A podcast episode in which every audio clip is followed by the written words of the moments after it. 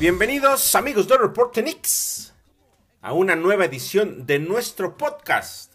Estamos llegando ya a lo que va a ser la segunda mitad de la temporada de la NBA, que si bien no se parte exactamente por la mitad de los juegos, que serían 41 para cada equipo, siempre se maneja esta segunda mitad de la temporada cuando termina el juego de las estrellas o el fin de semana de las estrellas del cual platicaré un poco eh, más adelante en este podcast pero es importante tomar en cuenta esta situación porque si bien, insisto, no parte literalmente la mitad de la temporada para todos los equipos, sí es el momento, digamos, de relajación previo a un cierre que va a definir completamente el futuro de cada uno de los equipos hacia los playoffs.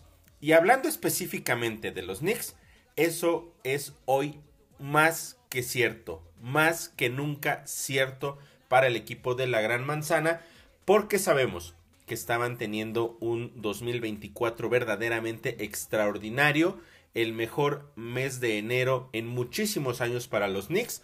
Desafortunadamente comenzaron las lesiones, a pesar de eso lograron todavía mantener un muy buen ritmo de juego hasta que definitivamente fueron tantas las bajas que tuvieron que ya no era posible sostenerlo. No significa que no había esfuerzo de los jugadores, no significa que no se peleara cada uno de los partidos. Sin embargo, ya llegaba un momento en el cual era insuficiente lo que se pudiera hacer por eh, la calidad de los otros rivales, por el exceso de minutos de los jugadores importantes, por diferentes aspectos que ya no eran, digamos, eh, tan fáciles de superar para los Knickerbockers como lo habían sido previamente. Y es que también tenemos que mencionar que las bajas fueron eh, muy, pero muy importantes. Eh, jugadores clave en posiciones clave que tenían funciones muy importantes.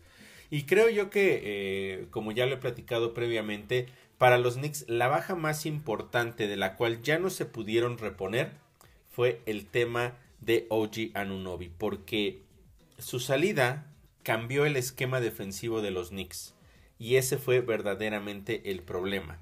Julius Randle, yo lo he mencionado previamente, esa situación se pudo, digamos, eh, contener de cierta forma en la combinación de un par de jugadores, Josh Hart y Dante DiVincenzo, pero lo que hacía Oji Anunobi, eso definitivamente comenzó a complicar eh, a los Knicks la falta precisamente de sus aportaciones defensivas. Después vinieron otras lesiones importantes, la de Isaiah Hartenstein, que fue la que vino a dar ya con, eh, digamos, eh, cerrojazo a esa posibilidad de los Knicks de seguir sacando jugadores de la banca y tratar de seguir ganando partidos.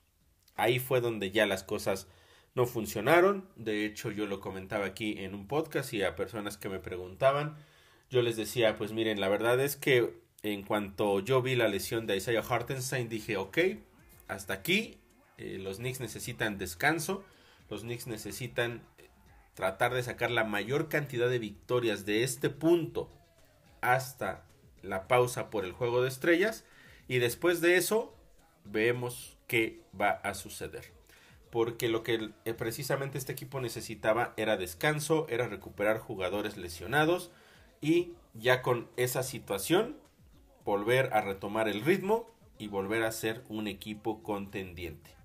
De esa manera llegábamos a, esta pausa del juego de estrellas con la última semana que incluyó un par de partidos de los cuales hay cosas importantes de las cuales necesito platicar con todos ustedes.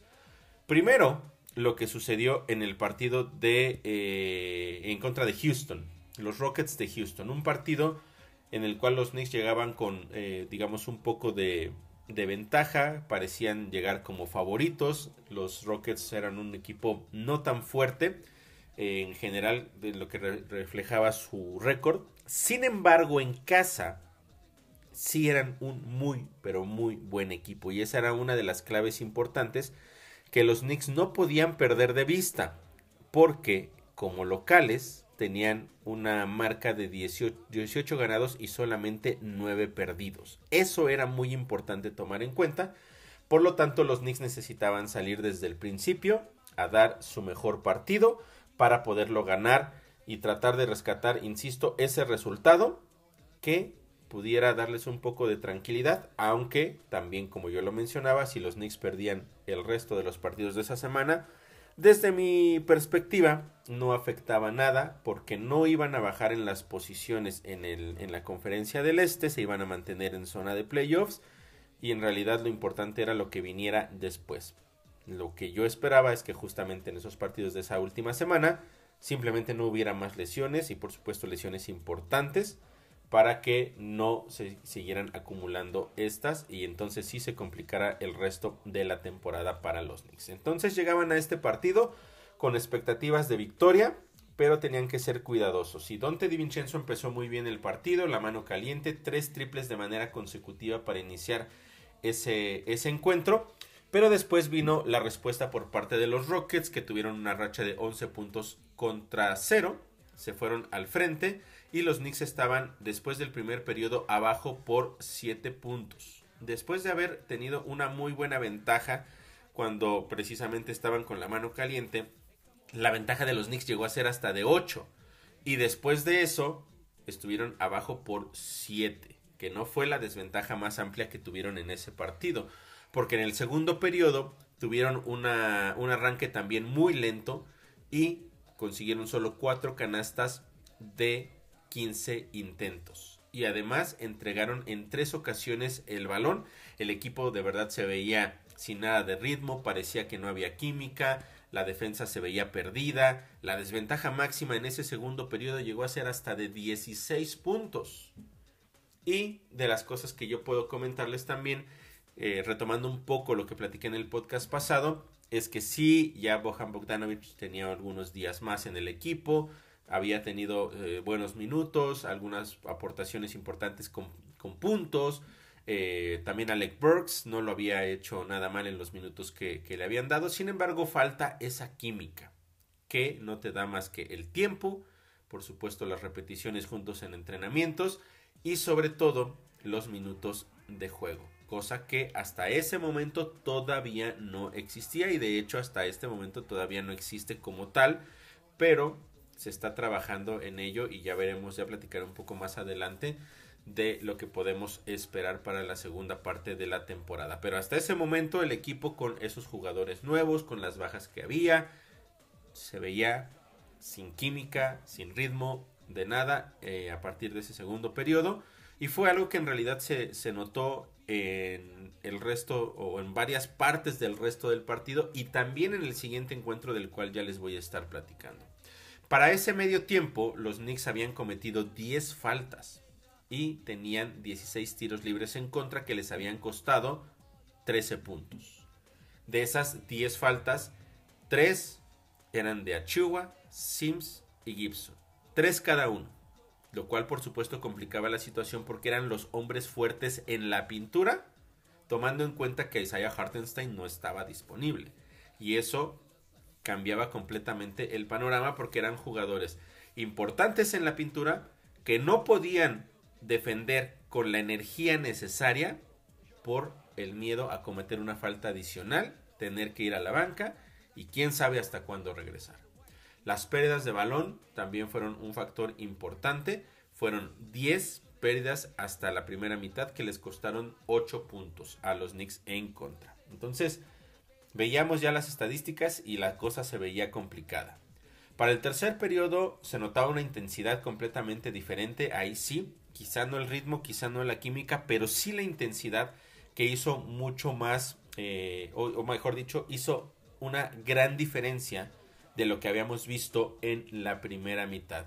Se parecían un poco más a esos Knicks con mucha energía, que corrían, que peleaban, a los que nos tenían acostumbrados. Eso fue una de las partes positivas tuvieron gracias a eso un muy buen arranque, tuvieron una racha de 16 puntos contra 4 y se pusieron únicamente a 2. Eso fue, digamos, el momento clave para lo que ocurrió el resto del partido.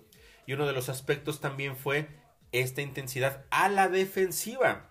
Porque solo le permitieron a esta escuadra de Houston en todo el tercer periodo 12 tiros a la canasta solamente 12 tiros, algo verdaderamente extraordinario en lo que respecta a la parte defensiva de los Knicks, además de que también provocaron 6 pérdidas de balón. Y al término de ese periodo estaban los neoyorquinos abajo solamente por 3 puntos. Después de haber estado abajo por 16 y que habían tenido básicamente una muy mala primera mitad. Y uno de los aspectos que fue importantes es que para ese tercer periodo, uno de los motivos por los cuales lograron regresar fue el hecho de que Tom Thibodeau tomó la decisión de ir con los titulares todo el tiempo. Los 12 minutos de ese tercer periodo fueron los titulares, ningún cambio, nadie entró y eso fue una de las cosas que permitió que pudieran regresar, pero por supuesto también tiene un impacto en el cansancio, en el desgaste de cada uno de esos jugadores. Y eso se vio reflejado en los primeros minutos del último periodo, en donde ya les tuvo que dar descanso a, varios jugadores, entre ellos Jalen Bronson, y entonces los Rockets lograron una racha de 17 puntos contra 9, se fueron al frente por 11 y ahí era donde parecía que las cosas estaban bien complicadas para los Knicks y que el partido estaba perdido. Sin embargo, y afortunadamente, ahí es donde empezaron a responder los jugadores nuevos. Bohan Bogdanovic tuvo un último periodo o unos minutos importantes en ese último periodo porque consiguió nueve puntos en un lapso muy corto de tiempo que si le agregamos también un par de puntos que tuvo eh, Alec Burks, fueron 11 puntos de manera consecutiva para los Knicks y eso volvió a cerrar el partido. El problema es que también entre la química, la rotación, el cansancio, la defensiva de triple básicamente no existió. De pronto vimos a Dylan Brooks que consiguió tres triples de manera consecutiva mientras que los Knicks por otro lado con la posibilidad de con un triple tomar la ventaja fallaron triples también ellos consecutivos entonces se combinaron varias cosas que permitieron que los Rockets todavía estuvieran al frente y que los Knicks no pudieran dar la vuelta en un partido muy cerrado. Aún así, era un juego de dos puntos solamente, con 21 segundos por jugar. Y ahí vino una jugada importante porque era una bola de dos. El balón se había atorado, ya saben, en esta conexión entre el aro y, la, y el tablero. Quedó atorado, por lo tanto eso se convierte en una bola de dos, pero que se lleva a cabo en el centro de la duela. La bola de dos la gana Precious Achua, la recupera eh, Jalen Bronson y con una extraordinaria jugada, los Knicks consiguen a través de Jalen Bronson empatar el partido, eh, a pesar de tener una marca muy pegajosa, muy complicada por parte de Dylan Brooks, quedando 8 segundos, los Knicks habían empatado un partido que parecía por momentos que se les iba a ir de las manos. En la última jugada vino una penetración por la línea de base del equipo de los Rockets, Precious Achua con un extraordinario tapón, el balón va digamos, en dirección hacia la mitad de la cancha. Lo recupera eh, Aaron Holiday. Y aquí viene la polémica más grande de este partido y que de hecho todavía no llega a su final. Porque Holiday toma el balón, intenta literalmente un tiro desesperado, simplemente lo recupera con las dos manos, estira la mano derecha y con una sola mano termina soltando el balón para ver si es que milagrosamente entraba a la canasta. Pero Jalen Bronson intenta que el tiro no sea cómodo. Lo va a buscar, se eleva, brinca enfrente de él, pero es un brinco en el cual su cuerpo está completamente recto. No hay ningún movimiento hacia adelante o ninguna inclinación hacia el frente.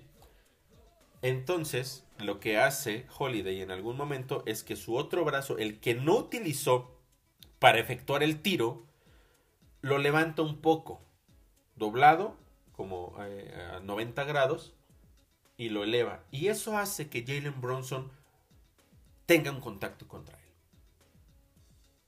Y ahí los oficiales marcaron una falta inexistente. Por supuesto, había mucha molestia por parte de la escuadra neoyorquina por esa, por esa marcación, porque se veía claramente que Jalen Bronson nunca va a hacer contacto. La posición de Jalen siempre es la correcta y el contacto se genera por la posición en la que eh, Holiday tiene el brazo. Desafortunadamente Tom Thibodeau ya no tenía retos, por lo tanto la marcación de los oficiales se quedaba. Y aquí viene un tema bien importante porque es una jugada que los oficiales no pueden revisar, digamos, por oficio. Porque es la última jugada y tienen la, la capacidad de, ir a, hacer la revisión. Muchos dirán, oigan, pero es que fuimos, eh, nosotros vimos que los oficiales fueron a ver la pantalla. Sí, pero por regla no podían revisar eso. Lo que ellos estaban revisando es cuánto tiempo quedaba en el reloj. Algo injusto, pero así era.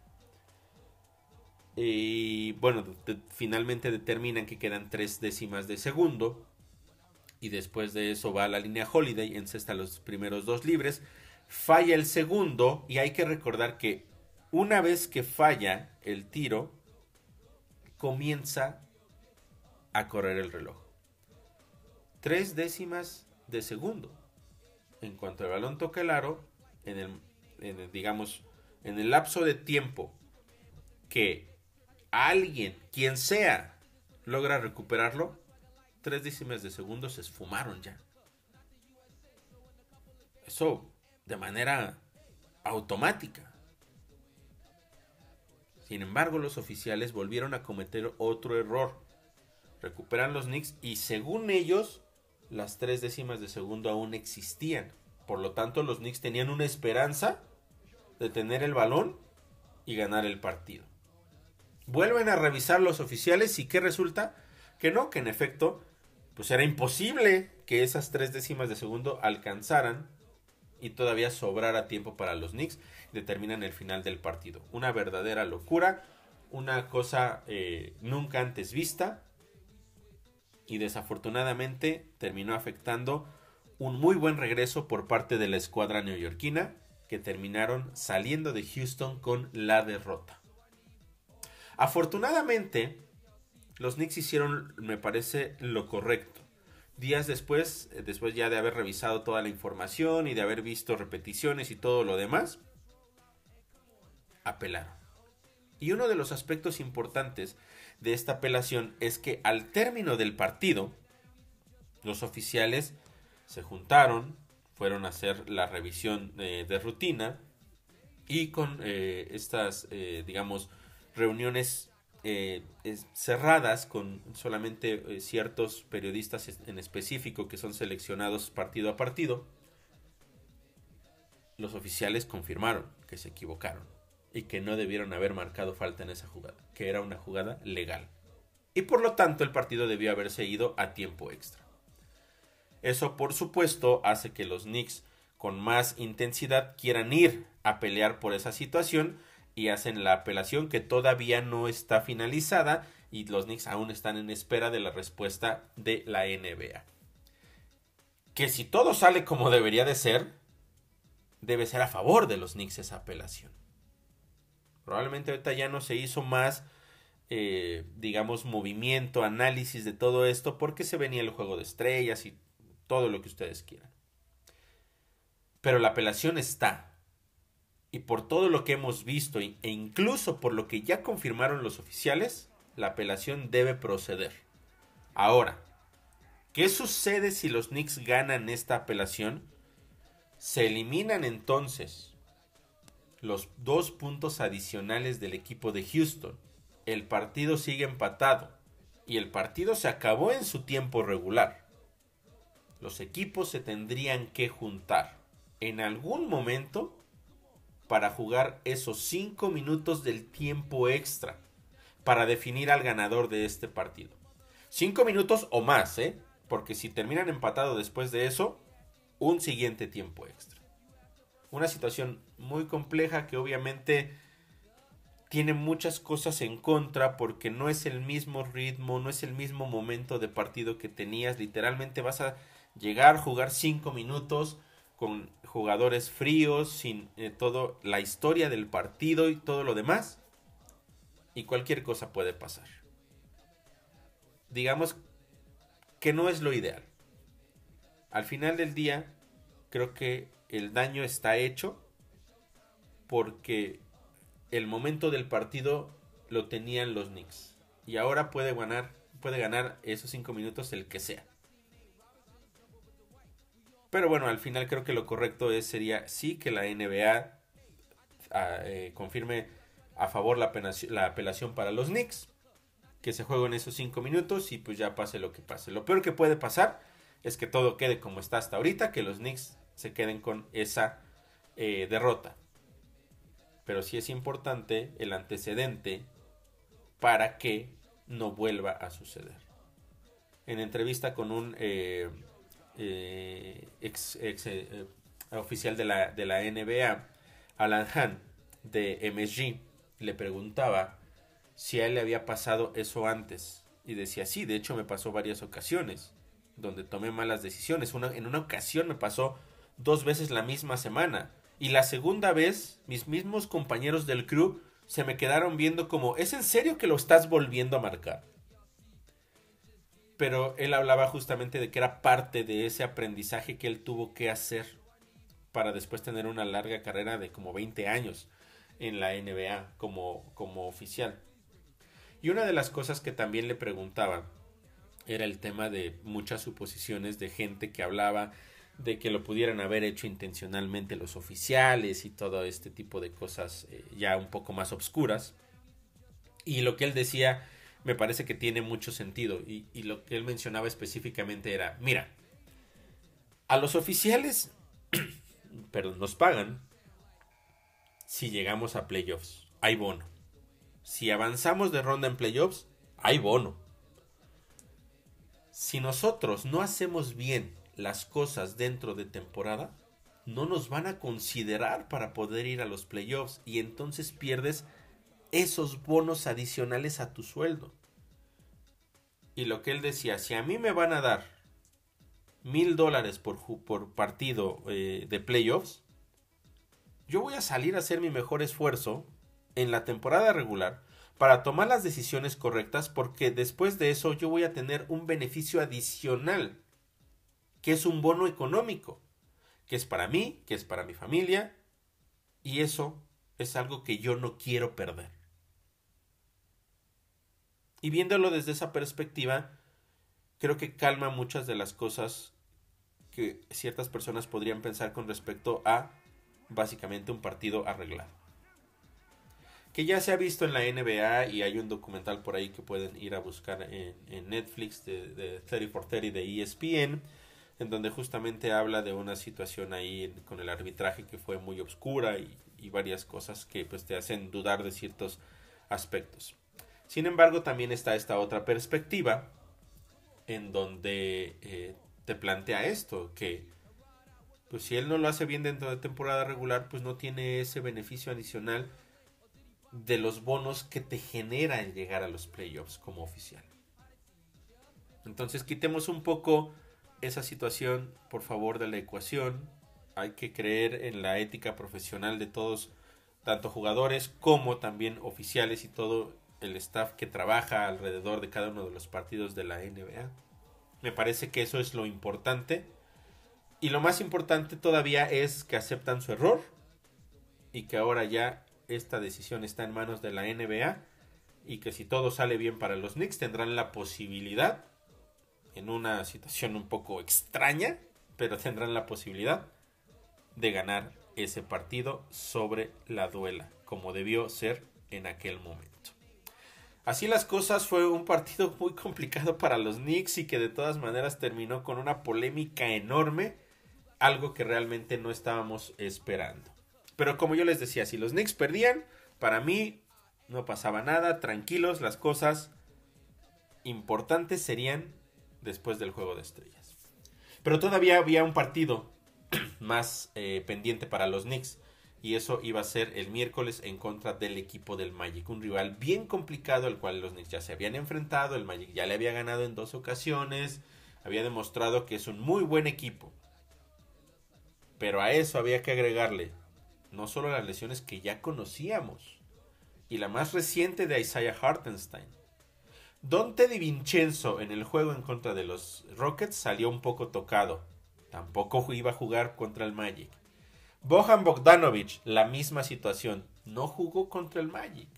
Los Knicks tenían una rotación de solamente nueve jugadores. Otro tema complicado, a lo cual yo dije, ya, déjenlo ir, no importa que se pierda. Los Knicks pelearon el primer eh, periodo. Primero les costó mucho trabajo detener a la ofensiva, bueno, en general en todo el partido, pero desde el principio les costó mucho trabajo defender a la defensiva a la ofensiva, perdón, del de, Magic, que consiguió 7 de 8 para arrancar el partido, algo verdaderamente de locura. Quien cargó con la ofensiva de los Knicks era Jalen Bronson. 12 puntos a mediados del el periodo. Los Knicks afortunadamente tuvieron un repunte hacia el cierre del partido porque estaban muy abajo. 23 a 10 cerraron ese primer periodo y se fueron al frente por 9 después de esos primeros 12 minutos. Ya con Jalen Bronson, con 20 puntos en el primer periodo. Partidazo de Bronson. Y después, el colapso. Jalen Bronson a descansar, los primeros minutos en la banca, del segundo periodo en la banca. Y los Knicks sin ritmo, sin efectividad, permitieron una racha de 17 puntos contra cero del Magic, que se terminó yendo al frente por 5 puntos y fue una ventaja que ya no dejaron ir en todo el partido. En ese segundo periodo llegaron a estar al frente hasta por 20 por 10 puntos, perdón. Y vean nada más el porcentaje de efectividad. Los Knicks en ese periodo 7 de 18 para un 39%. Y aquí viene lo que está de locura. El Magic 15 de 19 para un 79% de efectividad. Imposible. Imposible realmente superar algo así. En realidad el resto del partido podemos hablar de estadísticas y todo lo, demás que, que, que estaba involucrado. Sin embargo, pues no había mucho que decir. Los Knicks continuaron con su sequía ofensiva. Arrancaron el tercer periodo 4 de 16, un 25% de efectividad. La desventaja llegó a ser hasta de 15 puntos. En el último periodo, cuando quedaban 8 minutos y medio aproximadamente, Tom Thibodeau dijo hasta aquí, no más. Jalen Bronson y los demás titulares a la banca. La desventaja llegó a ser hasta de 23, pero pues ya, eso en realidad no tenía nada de importancia. Los Knicks terminaron perdiendo ese partido. Era su cuarta derrota de manera consecutiva. Pero vuelvo a lo mismo. No pasa nada. Para mí, eso estaba presupuestado. Esas últimas dos semanas tan complicadas de los Knicks por tantas lesiones estaban presupuestadas. No pasaba absolutamente nada. Hay que tomarlo con calma. Llegaba la pausa por el juego de estrellas y ahí sí viene la parte importante. Cerramos entonces esto de, la última semana antes del All Star Week, Weekend, en donde participaron dos jugadores de los Knicks. Jalen Bronson en el concurso de triples no lo hizo nada mal, consiguió 24 puntos, se quedó a dos de empatar a los que eh, pelearon por ir a la final. Y de hecho tuvo la posibilidad en la última estación de conseguir no solo empatarlos, sino superarlos y tener mejor eh, y avanzar de manera directa, ya para no tener que ir a ningún desempate. Desafortunadamente los tiros no cayeron, pero cosas que suceden, no pasa nada. Después tuvimos el concurso de clavadas ese mismo sábado. Jacob Topping, Jacob me parece que no lo hizo mal, creo que tuvo buenas clavadas. Lo que me pareció verdaderamente lamentable. No voy a ahora sí que estamos hablando del concurso de clavadas y yo no me voy a clavar tanto en esto, pero sí me pareció lamentable que parecía que los oficiales, o los, más bien los referees, los, los jueces, perdón, querían que ganara Jalen Brown, porque de verdad las clavadas o los intentos de clavada que tenían eran tan simples. Hasta ese que salta, la verdad no recuerdo quién es ese, ese personaje, eh, pero que estaba sentado y que aparte no tenía gran altura. Lo, lo salta y clava la bola intentando replicar lo que en algún momento hizo Dee Brown de los Celtics, pues ya hace algunos años, ese salto donde mientras va subiendo con el antebrazo se tapa los ojos y clava la bola.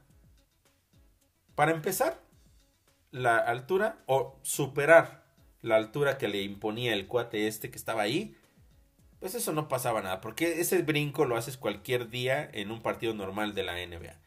Y luego, cuando llega al aro, clava el balón sin taparse los, eh, sin taparse, eh, los ojos. Y se los tapa cuando ya está cayendo. O sea, no tiene nada de sentido. Y aún así le dieron una calificación elevadísima. Terminó llegando a la final. Qué bueno que Mac McClung terminó siendo el campeón de las clavadas porque eso estaba encaminado a ser un verdadero robo. Los, jueces de verdad no sé en qué estaban pensando. Pero Jacob Topping lo hizo bastante bien. Me parece que fue una actuación eh, decente. Y que de no ser por esos juicios raros, creo que debió haber estado en la final. Y si no él, por lo menos eh, Jaime Jaques. Pero, cosas que pasan. No me voy a meter en, eso. Como les dije, no me voy a clavar con eso. Topping lo hizo bastante bien. Y después ayer en el juego de estrellas, Jalen Bronson, pues la verdad es que Híjole, lo del juego de estrellas es un tema bien aparte. Bien complicado también. Fue aburridísimo el juego de estrellas. Una verdadera cáscara, como le decimos acá en México. Nada de defensa, pura intentar clavar la bola, triples desde donde se pueda. Completamente aburrido. Ya la NBA de verdad debería tratar de hacer algo completamente diferente. No es un estilo de juego, no es un ritmo de juego al cual Jalen Bronson esté acostumbrado.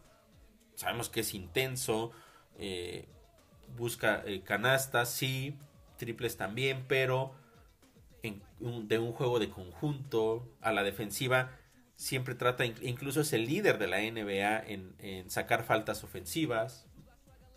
Y acá pues no hay nada de defensa, o sea, no es un estilo de juego al cual esté él acostumbrado. Por lo tanto, pues por supuesto no iba a ser un partido brillante. La misma situación, por ejemplo, que pasa Nikola Jokic, que incluso el año pasado mencionó eso, esto no es un juego hecho para mí, porque yo juego básquetbol. Y dentro de un partido normal, saber pues, quién me para. Pero en este tipo de cosas es como, ah, no pasa nada, sin defensa, quien la clava de manera más espectacular. Incluso quiero pensar, o puedo llegar a decir que en la entrega del trofeo, el mismo Adam Silver se ve decepcionado al momento de estarlo entregando cuando dice sí, este, la conferencia del este y los 200 puntos y eh, eh, ok. Él está buscando que este partido se vuelva más interesante y parece que cada año se vuelve menos interesante. Es el primer año en el que un equipo supera los 200 puntos. En una entrevista antes del partido le preguntaban a la leyenda Larry Bird qué pensaba o qué esperaba de este partido y él decía, bueno, yo espero que por fin sea un partido competitivo y que busquen. Y fue súper, de verdad, aburrido. Llegó a un punto en el cual ya verlo era así como de, ah, X, no pasa nada. Pero para nosotros lo más importante es que Jalen Bronson ya está en ese grupo selecto de jugadores. Ya están empezando a reconocer su nivel. Y eso también va a ser una motivación importante para Jalen hacia el final de la temporada. Porque era uno de los pasos importantes para que una candidatura hacia el MVP fuera más real. Ya tiene este requisito adicional. Vamos a ver qué sucede el resto de la temporada. Porque se hablan de muchísimos nombres y todo lo que ustedes quieran. Pero yo insisto que cómo cambió Jalen Bronson la franquicia de los Knicks es justamente la definición de un MVP. Ya veremos qué sucede. Pero ese fue entonces el, eh, el juego de estrellas, así las cosas.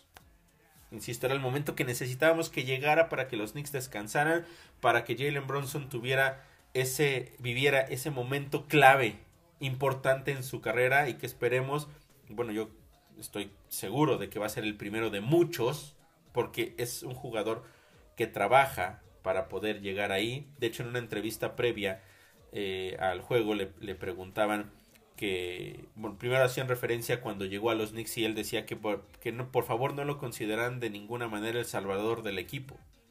Y le dicen, bueno, Ned, en aquel entonces tú eh, decías que no querías que te consideraran como el salvador del equipo, pero entonces, ¿qué eres?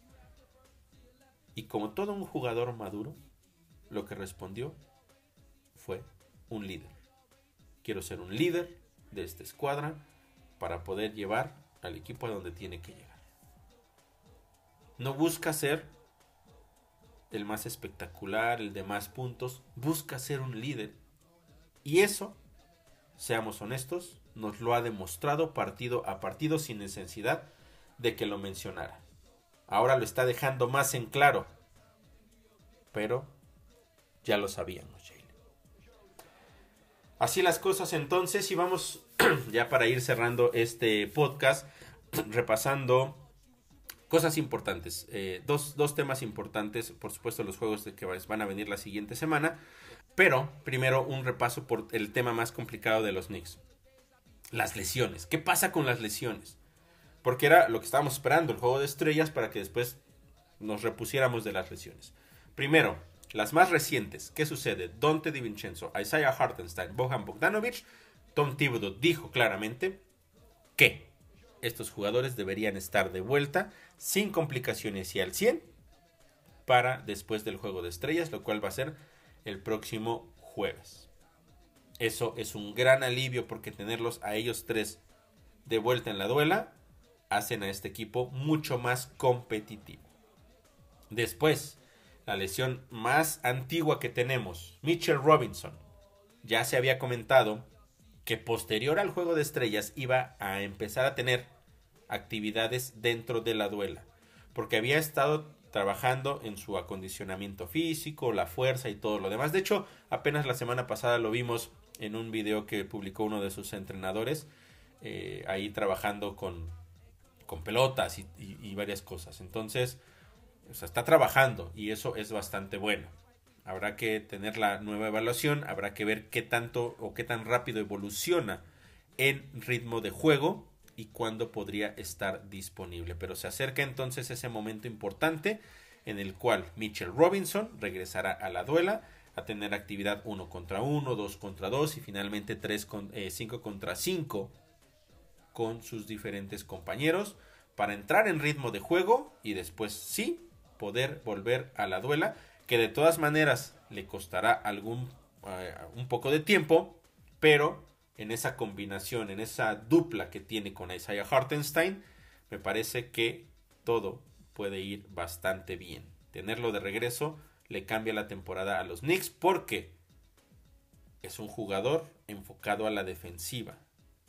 Y eso es uno de los aspectos que ha llevado a este equipo a donde está en este momento y a las expectativas que muchos tienen o tenemos de esta escuadra neoyorquina. Y hablando de defensa, OG Anunobi. Que imagínense cuando esté, puedan estar Mitchell Robinson y OG Anunobi defendiendo esa pintura de los Knicks. Uf, eso creo que va a ser muy importante.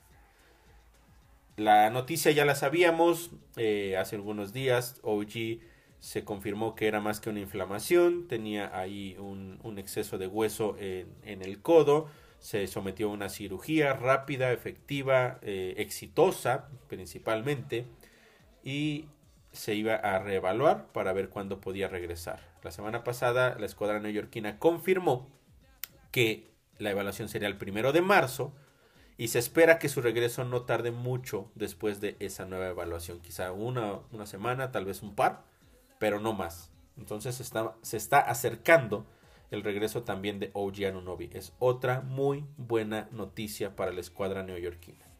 Y la última es la de Julius Randle, que él eh, parece que todo va bien con la rehabilitación. las cosas por lo menos que comenta el fisioterapeuta, los ortopedistas y todo esto, que, que está trabajando bastante bien o está evolucionando bastante bien. Sin embargo, los reportes que se, de los cuales se menciona es que regresará en algún punto de la temporada regular, lo cual nos indica que su regreso no está muy próximo. Antes de los playoffs, sí, pero no en dos semanas, tres semanas, quizá ni siquiera en un mes. Y eso es un aspecto que va a ser también importante. Muy probablemente va a ser el último en regresar y habrá que ver cómo es que regresa. Pero me parece que con OG y Mitchell los Knicks están hechos.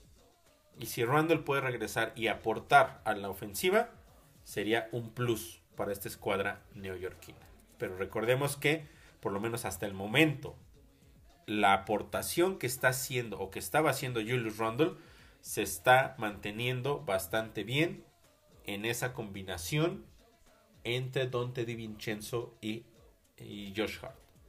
Así es que así las cosas hasta el momento con el reporte de los lesionados.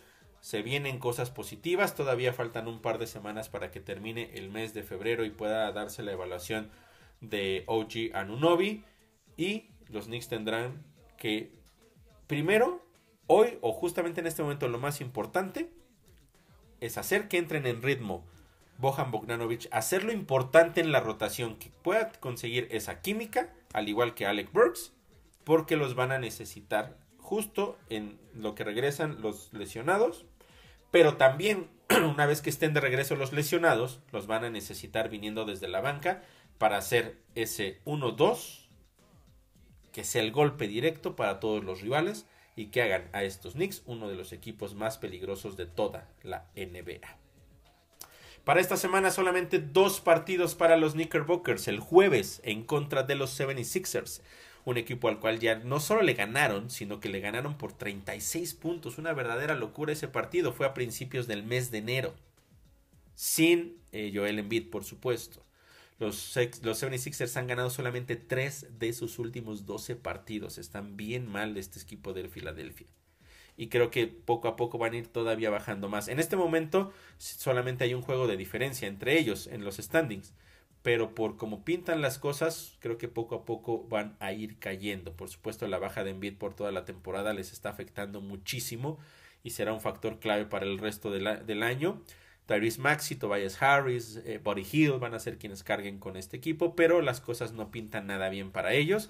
Y si los Knicks en efecto pueden tener de regreso a los lesionados más recientes, que ya había mencionado que eran Dante, Isaiah y Bohan, este equipo de los Knicks tendrían que sacar ese resultado eh, contra de los 76ers, de los 76ers, aunque el partido es en Filadelfia. Y finalmente el sábado se viene un duelo bien complicado en contra del equipo de los Celtics. Es el cuarto partido en contra de ellos. Los Celtics ganaron los, eh, dos, los tres anteriores. El primero eh, por solamente cuatro puntos. Los otros dos mínimo por doble dígito. Sabemos el poderío de este equipo de los Celtics. Los Knicks no van a estar con todo su mejor arsenal para ese partido, pero creo que con lo que tienen pueden dar una buena pelea. El partido, insisto, es el sábado, va a ser en el Madison Square Garden. Los Celtics llegan solamente con dos derrotas en sus últimos 13 partidos, son el mejor equipo de la conferencia del Este, 10 partidos de diferencia sobre los Knicks, es decir, no es nada sencillo, pero vamos a ver cómo se ven estos Knicks descansados, con la motivación de Jalen Bronson después de haber estado en el juego de estrellas y un poco más aclimatados los jugadores que acaban de llegar, pero también con el descanso de los que estuvieron lesionados en las últimas semanas, específicamente, como yo lo comentaba al principio, lo de Isaiah Hartenstein, que es clave para lo que pueda hacer los Knicks el resto de la temporada y en específico de aquí a que regresan los jugadores lesionados. Así las cosas, mis amigos de Reporte Knicks en este podcast de que tenemos post juego de estrellas. No me queda más que agradecerles como siempre que me hayan acompañado y recordarles que pueden seguirnos en redes sociales para tener toda la actualidad de las cosas que suceden alrededor del equipo de la Gran Manzana. Siempre ahí pueden tener todo al momento en el que van surgiendo cada una de las noticias. Por supuesto, estaré dando seguimiento a lo que ocurra con los jugadores que tenemos lesionados. De nueva cuenta, muchísimas gracias por haberme acompañado. Soy Oscar Pérez y estaré de vuelta el próximo lunes en una emisión más de nuestro podcast, The Reporter X.